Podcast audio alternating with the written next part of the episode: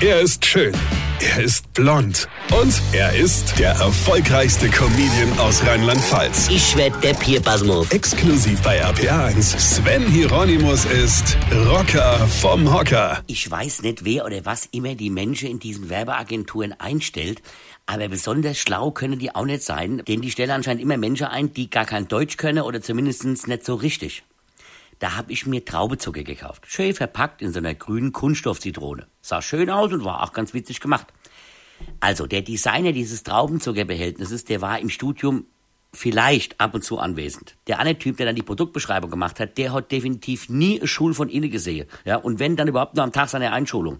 Und das auch nur, weil er unbedingt eine Schultüte haben wollte. Also, an dieser mit Traubenzucker gefüllten Kunststoffzitrone war oben ein Zettelchen dran mit der Produktinformation.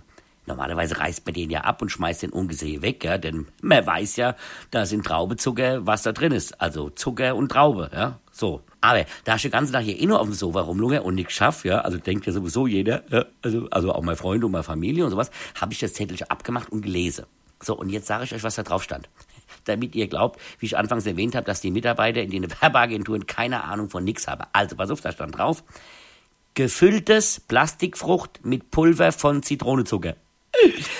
Was ist denn bitte schön gefülltes Plastikfrucht mit Pulver von Zitronezucker? Ich habe keine Ahnung. Aber gegessen habe ich trotzdem. Es war ja bezahlt, verstehst du? Weine kenn dich, Weine. Sven Hieronymus ist Rocker vom Hocker. Weine kenn dich, Weine.